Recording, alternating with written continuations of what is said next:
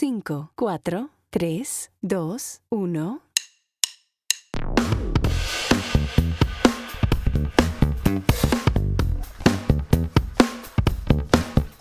Hello, hello, hello y welcome a Buscalifers una semana más, por fin con una entrevista.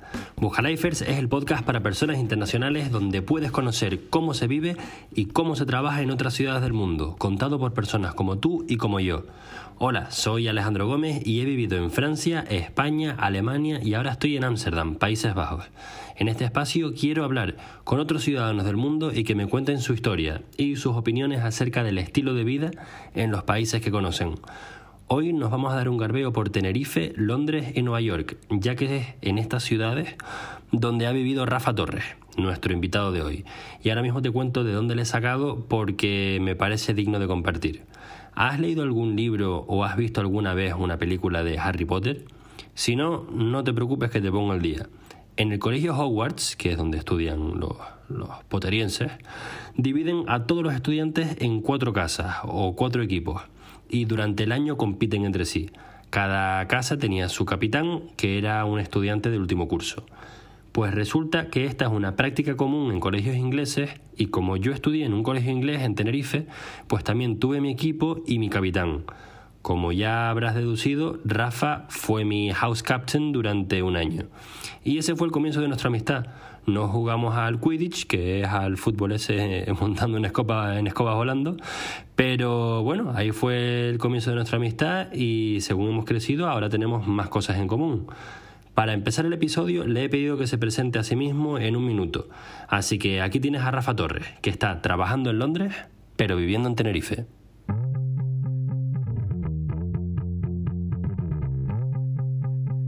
Vale, eh, pues me llamo Rafa, eh, soy un diseñador de experiencias de usuario, eh, nacido y crecido en Tenerife. hace pues alrededor de 10, 11 años, desde la, isla me fui para, Madrid a un, curro que, que teníamos allí en una agencia. Y después, eh, cuando ya me aburrí de la agencia en Madrid, me fui a una agencia en Nueva York en 2015. Suena fácil, eh, pero tampoco lo fue. Eh, estuve tres años allí, 2018 nos mudamos a Londres y con todo el tema de la pandemia hemos vuelto a Tenerife, así que es como un poco cíclico todo, mi vida es, es muy divertido. O sea, que el movimiento es debido a la pandemia. El de ahora mismo sí. ¿Cuál es el que no? El de Nueva York. El de Nueva York y el de Londres. ¿Cómo fueron esos dos entonces?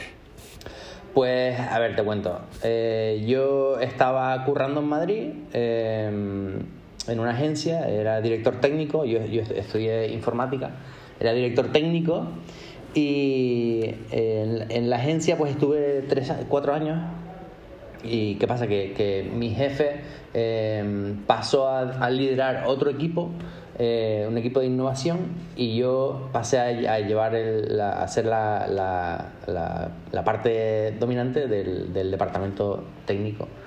Eh, y empecé a hacer cosas tipo mm, facturación, presupuestos. Claro, y me estaba, estaba muerto por dentro.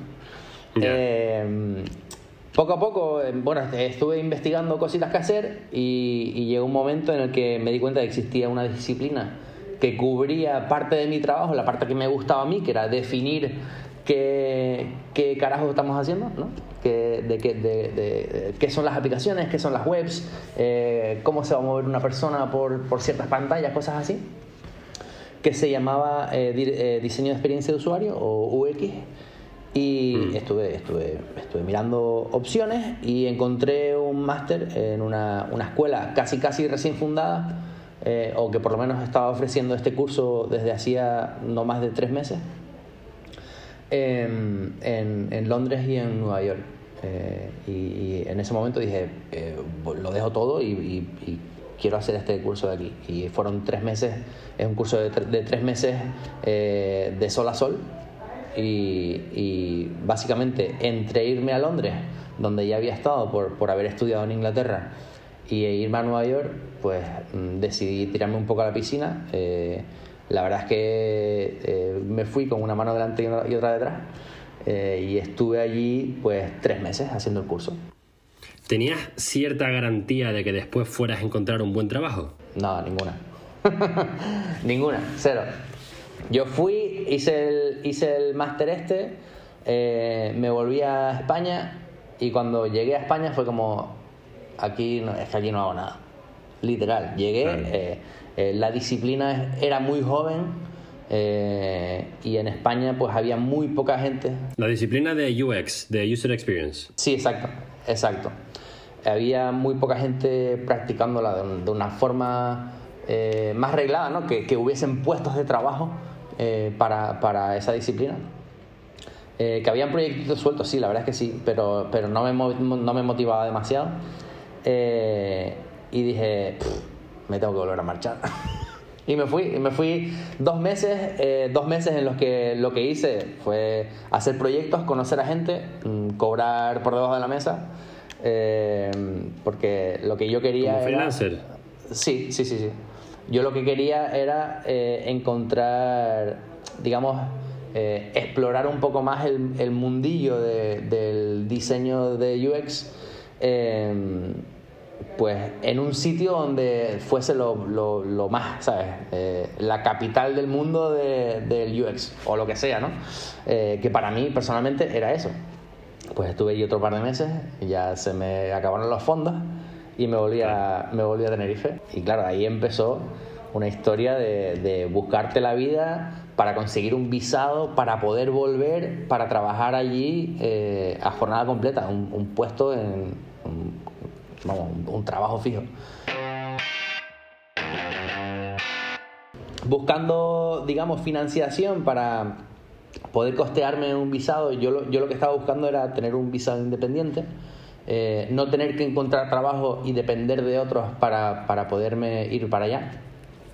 Pues me fui a trabajar con mi mujer eh, a una película en Austria y pasé eh, un invierno entero en los Alpes austriacos, muriéndome de frío, eh, conduciendo. mm, conduciendo. Llevo- ¿Tú también trabajabas en la película? Sí, sí, yo era, era lo que se llama un driver, recoges a gente, eh, dejas a gente, eh, esperas a que gente necesite ir a un sitio o a otro.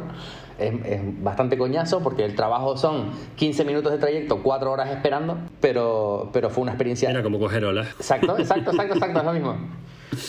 Pero fue una experiencia espectacular, eso, pasar un invierno profundísimo en un, en un sitio que jamás, jamás habría ido, porque yo no soy, no practico deportes de nieve y cosas así. Estaba en, en- en una de las estaciones eh, más famosas al parecer, se llama Solden.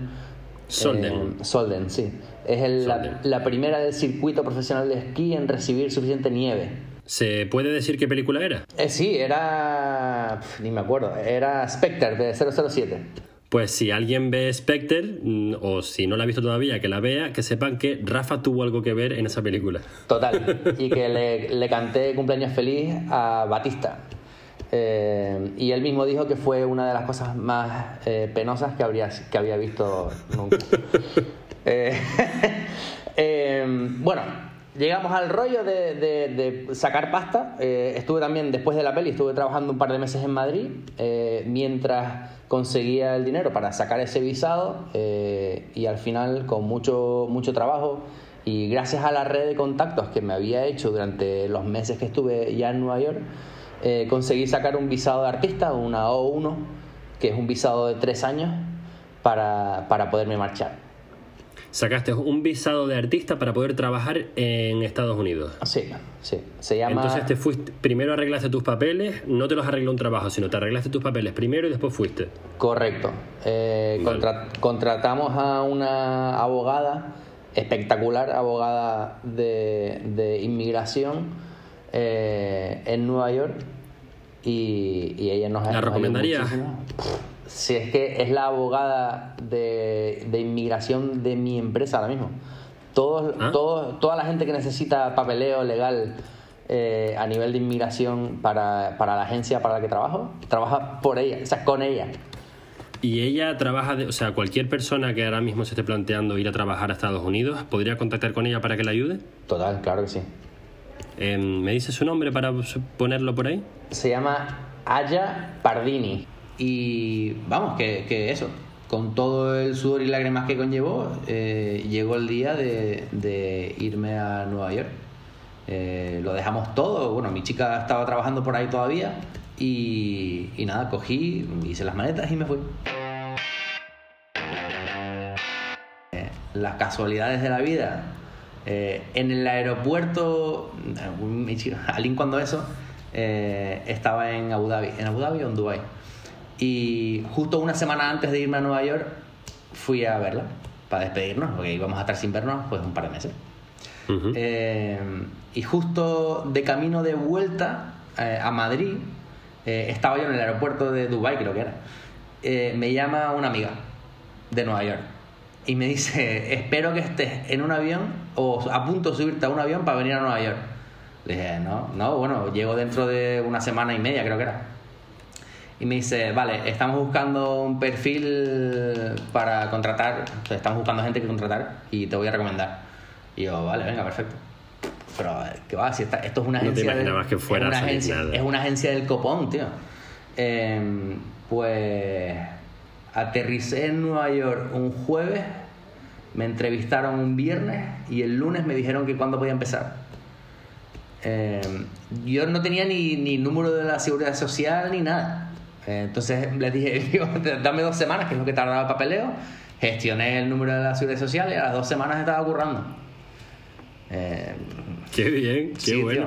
tío. Es, es, es- es- no sé. Yo siempre digo que, que no, no puede ser suerte porque, porque quieras o no, pues uno se le ocurra un poco en, en moverse, ¿sabes? Si, si, si tienes la, el privilegio de poder contar con una red de contactos que, que, que, que tú hayas hecho y tal, pues esta chica, la amiga mía, venía del curso, que yo, del máster que yo había hecho el año Claro. anterior.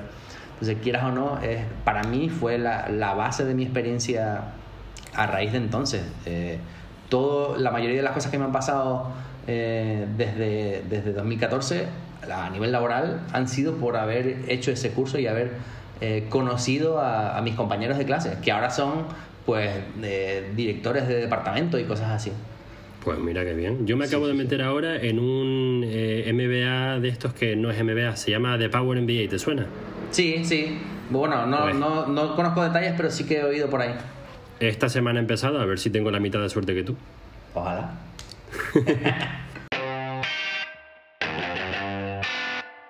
Luego hablaremos de estando en Tenerife, pero el movimiento Nueva York, eh, Londres, ¿cómo fue? El visado que yo tenía para, para Estados Unidos me permitía eh, a mí trabajar, pero a mi pareja, le, yo digo mi pareja, tú conoces a alguien, solo le permitía vivir. Es decir, podía residir legalmente en, Estados Unidos, pero no tener un trabajo. Y claro, eso está bien cuando, cuando ella, como trabaja en cine, pues siempre ha estado viajando, siempre ha estado fuera, eh, pero llega un momento que dice, bueno, pues mm, nos asentaremos un poco, ¿no? Eh, y entonces, eh, estando en Nueva York, vimos esa oportunidad por primera vez. Te la ofreció el trabajo, te dijo que podías trabajar desde Londres. No, no, no, no, no, yo estoy hablando de Nueva York todavía, ¿eh?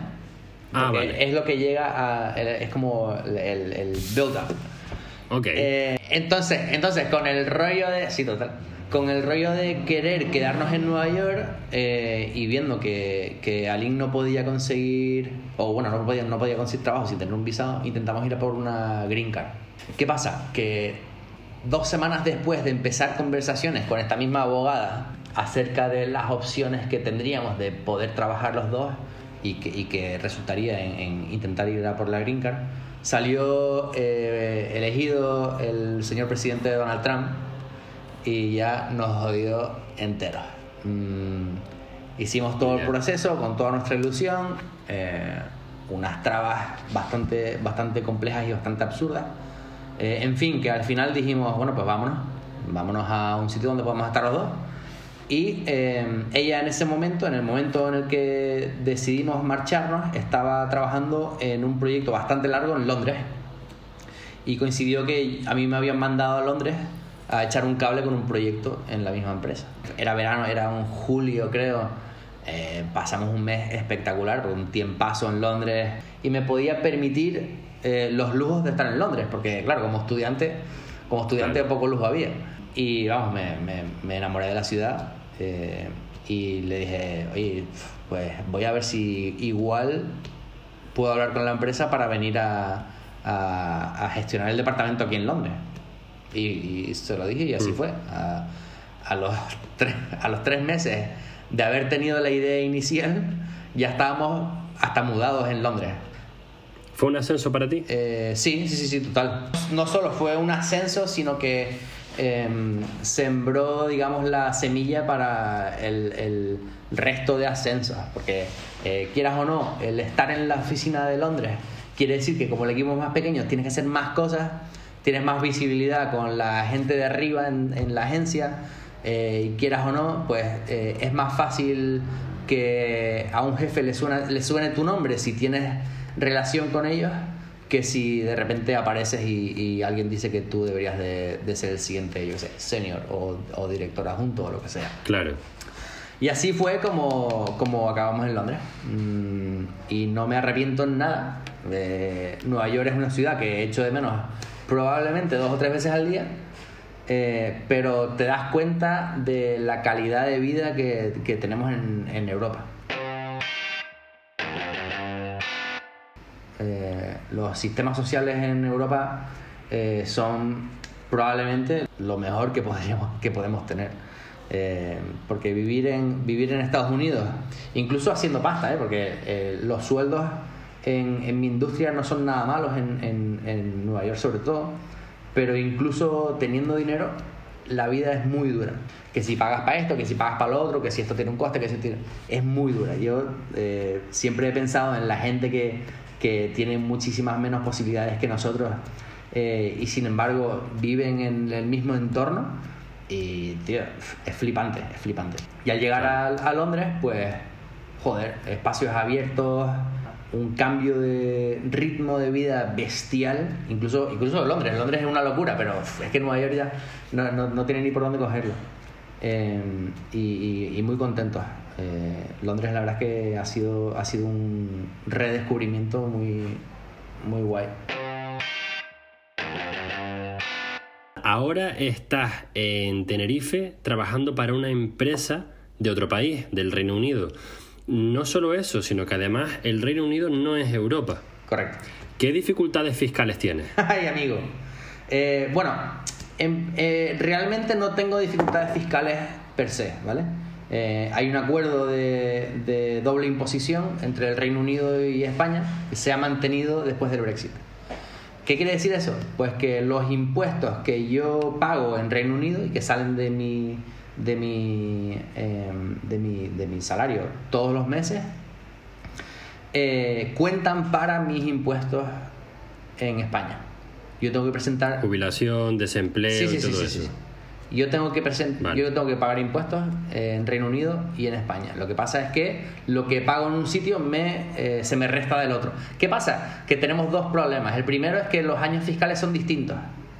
Entonces, eh, quieras o no, este año me están, me están reventando.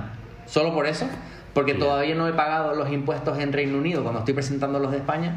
Ya solo por eso me, me- me están, me están clavando. Claro, es un destiempo. El inicio y el final no es el Correcto. mismo. Eh, ¿Y qué pasa? Que el segundo problema que tenemos es que las bandas impositivas en Reino Unido y España son muy diferentes. Porque los niveles de, de- los niveles salariales son muy diferentes. Entonces, Claro. eh, viviendo en Tenerife eh, con un sueldo de Londres, no llegan los impuestos que pago en Londres para cubrir los impuestos que tengo que pagar en Tenerife. Es decir, que todavía pagando impuestos en Londres me falta como un 12, un 14% de más a pagar en Tenerife y de golpe. Pero esto es algo que tú pagarías en Tenerife igualmente si cobraras ese sí, sueldo en Tenerife. correcto. Sí. La suma sería lo mismo, un equivalente al total que sería en Exacto. Tenerife. Que yo ¿Recomiendas que si ganas mucho dinero que directamente no cotices en España? Eh, si, puedes, si, si puedes estar menos de seis meses al año en España, pues sí, claro que te lo recomiendo. Pero si lo que quieres es... O sea, que entiendes perfectamente lo de los youtubers que se vayan a Andorra y por Sí, ahí. a ver, yo, yo eh, aun- aunque no me importa, yo lo he dicho siempre, no, no me importa pagar los impuestos porque es, es donde vivo. Eh, Mm. lo, que, lo que me importaría, eh, lo que buscaría sería pues intentar mm, pagar menos impuestos, pues porque, porque al final se te va un picazo de dinero. Pero es, es lo que te Mm. digo, si, si el coste de estar viviendo en, en un sitio como Tenerife, eh, que tengo a mi familia a 25 minutos de aquí en coche, eh, que los veo todas las semanas, que, que ellos vienen para acá, que estoy con la familia de mi mujer, que están aquí mis amigos de toda la vida, eh, cosas así, mm, no me, no me importa. Al final, pues es, es incluso más calidad de vida y si la tienes que pagar, pues la pagas y ya está. Tienes un gran recorrido profesional y de pasaporte. Em, reflexionando sobre lo vivido desde que te fuiste de Tenerife o incluso cuando empezaste a estudiar, ¿qué has aprendido? ¿Y qué harías distinto si volvieras a empezar? Una de las cosas que, que más me hacen explotar la cabeza es el conflicto que tengo con el poder ahorrar versus el no estarme quieto en ningún lado. Todos mis ahorros los he invertido en poderme ir a otros sitios. O sea, cada vez que te mudas, te gastas tus ahorros. ¿Y eso qué es? ¿Metiendo las cosas en un contenedor y... Así es. Eh, ¿Tan caro es? proceso, hombre, el contenedor, mm, el un ¿Cuál fue el más caro? Pues más caro fue el de Londres-Tenerife porque era un contenedor entero. Eh, normalmente nunca hemos tenido tantas cosas, pero ya después de acumular cosas por, por Madrid, Londres y Nueva, eh, Nueva York y Londres, pues ya es una casa entera. Eh, y quieras o no, le, tenemos mucho cariño en nuestras cosas, entonces... pues ¿Cuánto te costó? Ese fue el más caro, en torno a los 5.000 pavos. Y- y- pero solo el flete, solo lo que es el, eh, el, el- el barco, literalmente salir de un punto y llegar al otro, fu- fueron casi dos mil, dos mil y pico. Yo creo que en realidad con lo que más me quedo es con, la, con el haber sido expuesto a tantas culturas. Eh, para mí ha sido, ha sido lo mejor y, y es lo que más he hecho yo de menos de, de- de Nueva York, que vivíamos, nosotros vivíamos en Queens, que eh, no sé si sigue siendo, sigue siendo así, pero es famoso por, ser el, lugar del planeta con más densidad cultural por kilómetro cuadrado. Eh, es decir, tiene el mayor número de culturas diferentes que en cualquier punto del planeta. Pues, pues eso, yo creo que, yo creo que eh, el haber sido expuesto a, a- a tanta diversidad, eh, conocer eh, a tanta gente, tener, tener amigos de tantas culturas distintas, la comida que para mí es esencial en, en la experiencia vital, el haber comido mm, momos nepalíes, ¿sabes? Eh, ir a comer Sí. comida eh, eh, Himalaya, ¿sabes? Que dices tú, ¿qué, qué, qué cojones? Eh, llevamos 32 minutos de conversación, así que en lugar de añadir, lo que voy a hacer es sustituir las últimas preguntas que suelo hacer en el podcast por preguntas del público. Solíamos hacer la pregunta de qué harías con un millón de euros o qué harías si ya no tuvieras que trabajar, pero vamos a pasarnos con preguntas que le importan a los Buscalifers y he elegido cuatro. Time. Cuatro personas, pero algunos tienen más de una pregunta. One. Álvaro Menéndez, al que conoces porque estaba en el colegio con nosotros, pregunta, ¿cómo de fácil es para un canario postular a trabajos en el Reino Unido con respecto a visados? No tengo, no tengo ni idea y no es porque yo no tengo ni idea, es porque ellos no tienen ni idea. El, El Reino Unido no tiene el ni idea. Reino Unido, exacto. Nosotros ahora mismo estamos en, en el rollo de, em, de el- en la pre-residencia en Reino Unido. Pues eh, estamos intentando conseguir información acerca de los siguientes pasos, eh, qué pasa, cómo sacar un visado, por, por si acaso nos haga falta. Nadie sabe, pero nadie sabe que, que- cuál es la situación y cuáles son los pasos que tenemos que, que dar. Así que lo, si- lo siento, pero no, no tengo ni idea. La siguiente pregunta viene de The Beardliner, o sea, O sea, ¿cuál es? el, el de Berlín con barba. Sí. Barbudo berlinés. ¿Cómo llevas lo de tener que volver a Inglaterra después de gozar el tiempo y comida canaria? Esto es asumiendo que tienes que volver a Inglaterra en algún Estás momento. asumiendo que tengo que volver. Eh, Pues no lo sé, no sé cómo lo llevo. Y es verdad que, que nos lo preguntamos. Y, y tengo muchas, tengo- en realidad tengo muchas ganas. Pero porque echo de menos el echo de menos aquello. Yo, eh, esta conversación la he tenido mil veces. ¿eh? Em, Tenerife es la hostia. Mm, mucha gente dice que se queda pequeño. Mm, hay veces que, Sí. hay veces que, por ejemplo, el otro día mm, estaba con colegas y fue como, joder, es que eh, este es el mismo plan que llevo haciendo 25 años. Eh, que, que al fin y al cabo, pues, pues son, son- es, es- es el, hecho de vivir aquí y de, y de tener tus colegas, al final siempre vas a hacer lo mismo, porque, es, porque es un grupo de personas que, que, eh, como que se acostumbran a hacer ciertas cosas con el uno con el otro. Pero Pero es que claro, no hay un cambio de cultura tampoco. No te vas a poner a esquiar en Tenerife. No, no, no, no, hay una estación de esquí. no, no, si, y si lo O hubiese... sea, todas las cosas que hay que hacer ya las hacemos. Exacto, y si hubiese una estación de esquí, estarías hasta los cojones de la estación de esquí porque, porque la llevas disfrutando pues toda tu vida. Eh, al final la novedad está en lo de fuera. Eh, Claro. Entonces, yo me, me- tengo claro que en algún momento, si, si todo va bien, nos volveremos a ir, me pesará muchísimo. Y además siempre hacemos la típica promesa de vamos a venir más tarde. Sí. Sí. Yo hago lo mismo. Sí, Y más ahora que llevo seis meses en. Estuve menos de seis meses, pero un montón de meses en Tenerife. Y tenía ganas de volver al final. Suerte que ahora está siendo un tiempo brutal.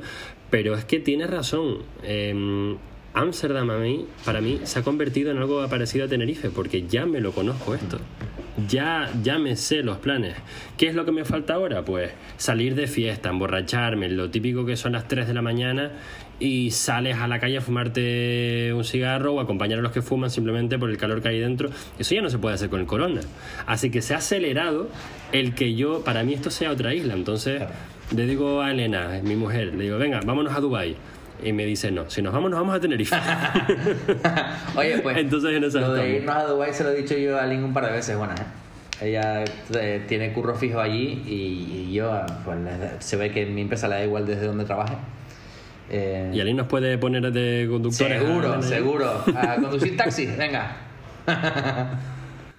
De hecho, una reclutadora de TikTok me, me contactó para ir a trabajar a, a Dubai. ¿En serio? Em, sí, lo que pasa que estaba, eh, me quería para, para MetaSearch, que es lo que estaba haciendo yo antes, tráfico pagado en, en auctions, en, en- ¿cómo se dice en auctions en español? En pujas, subastas. Lo que pasa es que yo llevaba dos meses en el trabajo. O sea, sí, me habría encantado, pero es que habría llegado y no sabría hacer nada aún. Hoy en día, llámenme de nuevo, por favor, pero es que ya no, ya no hay manera. Bueno, la siguiente pregunta viene de Macarena Kloster. Em, este es un caso especial porque ella es médico y tiene más preguntas también para un, un futuro invitado. Pero vamos a centrarnos en lo que pregunta hoy. ¿Cobras un salario como si estuvieras en el Reino Unido o estás ajustado a Canarias? No, no, no. Yo sigo cobrando el salario del Reino Unido. Eh, de ahí el tema de los impuestos que estábamos hablando antes. Em, a mí el, el- mi empresa nunca me ha puesto una pega para, para vivir en un sitio distinto eh, em, y, y que eso condicione mi contrato. Eh, yo podría haber elegido, em, no sé, mm, Suecia es más caro que Reino Unido. Puede ser, ¿no? No sé. O, o- Sí, o algo así, ser. ¿no? Tengo entendido que Suiza es lo más caro Sí, de todo. me voy, me voy para Suiza y no me van a, no me van a pagar más. Pues del mismo, del mismo modo no me van a pagar menos. Eh, Pues mira qué bien. No, no, sí, sí es, es una, de las, una de las grandes ventajas. ¿Qué pasa? Que en realidad sí que estoy cobrando menos, estoy cobrando un, un cacho, un cacho menos. Eh, pero lo que habíamos dicho antes, que lo, lo estoy ahorrando por otro lado. Así que, Hmm. así que sí. Eh, no, hay, no, hay cambio de, no hay cambio de salario, ¿no? Por suerte.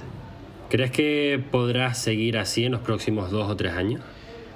Eh, creo que sí. No le he planteado a la empresa lo de quedarme, eh, quedarme aquí. Eh, me da la sensación de que, por ejemplo, si, si de repente yo tengo una reunión con un cliente en Londres, me digan, bueno, pues te pagas el billete y nos vemos aquí. Eh, y si, esa, si ese es el caso, ya sí que no es viable, porque yo a, a lo mejor cuando estaba en Londres viajaba a, a Italia todas las semanas y eso lo costea la empresa. Eh, costeármelo Mm. yo, costearme el viaje, el hotel, las cosas, lo que sea, pues ya no, no se, convierte, se convierte en algo que es completamente inviable.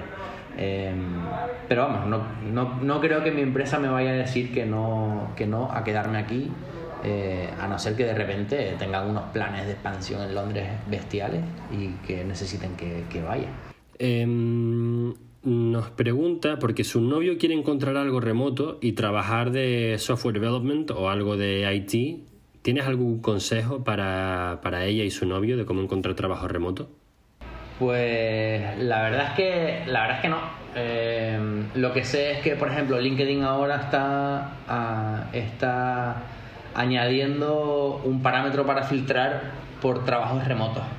Entonces ya solo, ya Claro. solo con eso, pues eh, tienes una visibilidad a la oferta muchísimo mayor.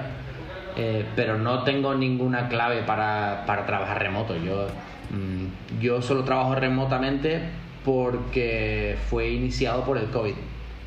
Eh, Claro, el COVID inició todo el proceso Exacto. por el cual tú ahora has conseguido estar exacto, si, si, allí. Aquí digo allí en Exacto. Si, si de repente si de repente mi empresa decide que ya no somos una ya, ya está la cosa como para volver a la oficina y que, y que ya no le gusta el trabajo remoto pues mm, me lo como con papas y me, y me voy para Londres de, de nuevo mi empresa mi empresa siempre fue muy reacia pero muy reacia al trabajo remoto a trabajar desde casa muy muy muy raramente Mm. hasta que hasta que fue obligado vamos, Hasta que no le quedó otra.